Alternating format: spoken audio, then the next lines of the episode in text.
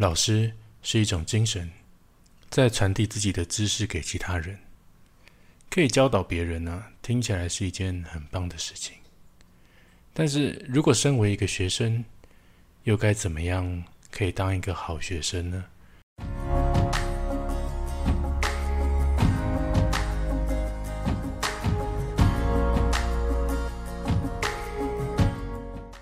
欢迎收听《战国理论》，我是小峰。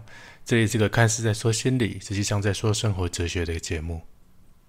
说到我小时候的梦想啊，其实是想要当一个老师。那个时候我跟我姐说啊，我觉得老师可以揍小孩，好好。但没想到呢，在我准备要长大的时候呢，就开始不能体罚了。认真说起来啊。就是后来在发现一个当一个老师的时候，要传递一些讯息的难度其实很高。正确来说，想要改变一个人的信念及观念，并不是太容易。在我从小以来啊，老师这个身份呢，其实在我生命里面算是非常崇高的一个角色，因为小时候都觉得应该要听老师的嘛。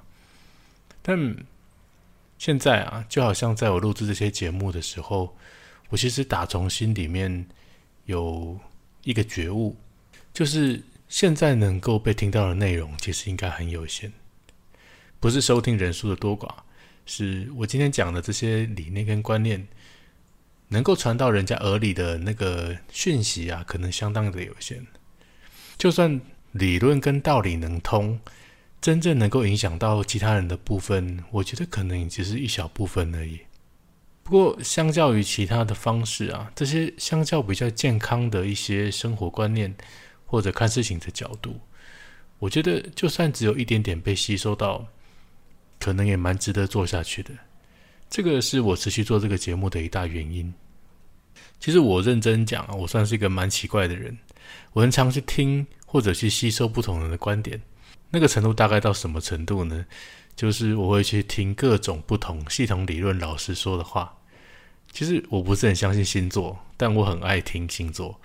然后我也去听过人类图，也学过九型人格，然后有听过紫微斗数或者易经，就连投顾老师的，其实我都爱听。很多时候，其实我真正不是在听他们讲什么样的专业知识。而是想要去理解他们为什么这样说。这个就类似我可能听星座的时候啊，常常会听到一些免洗资讯，就是，嗯，就算你 不用懂这个理论，你讲出来的话，像你这样个性的人啊，你要多注意点，不要这么固执啊。然后，呃，最近可能会有什么样的状况哦？那你要多注意点哦，类似这样的。所以，其实这种东西其实很多，但。我后来发现啊，好像在很多系统理论里面呢，都会听到类似的话，但是呢，他们是有些基础在的，就是现在的星象跟能量，还有大环境的能量长什么样子，所以他们依照这个环境的能量去讲一些可能会发生的事情，所以听起来就会很嗯很没深度吗？我说不上来。OK，所以在我理解之后呢，我发现很多白话的内容啊。其实背后都藏很多的深意，但某程度上呢，就是他们要讲的这么白话，也是想要服务到更多的人嘛。所以，其实很多时候我在听到一些些有道理的话的时候啊，我就会很想要去实验看看。就好像我讲 EP 五，呃，为什么要睡觉那本书的时候，那个时候我看到关于睡眠周期的理论呢，马上就规划呢要去怎么样做实验。所以，大部分认识我的人啊，都会有一种我好像很固执的错觉。但是，其实是因为我太容易相信别人了，所以才养成一种先拒绝再说的习惯。在这之后呢，才会慢慢的把资讯拿出来咀嚼，然后开始自己的实验。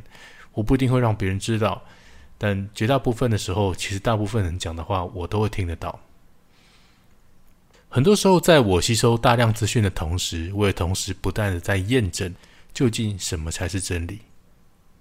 以前我一直觉得啊，如果我想要进步，就需要一个很好的老师。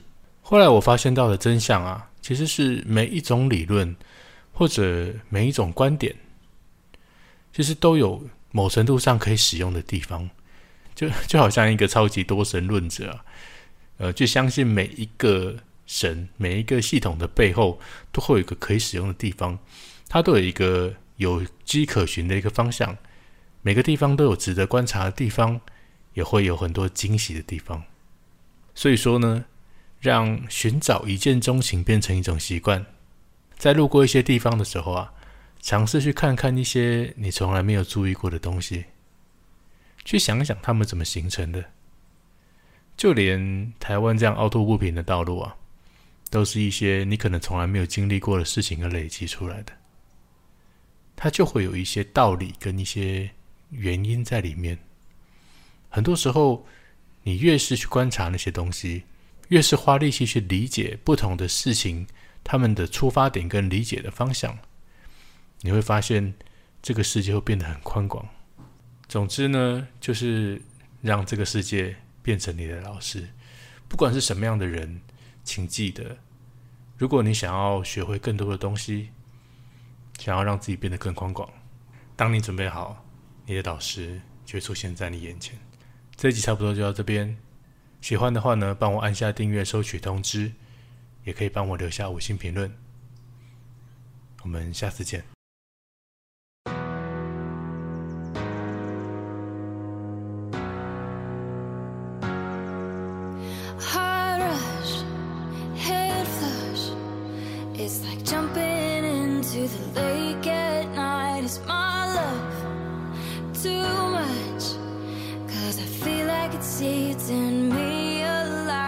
Do you feel?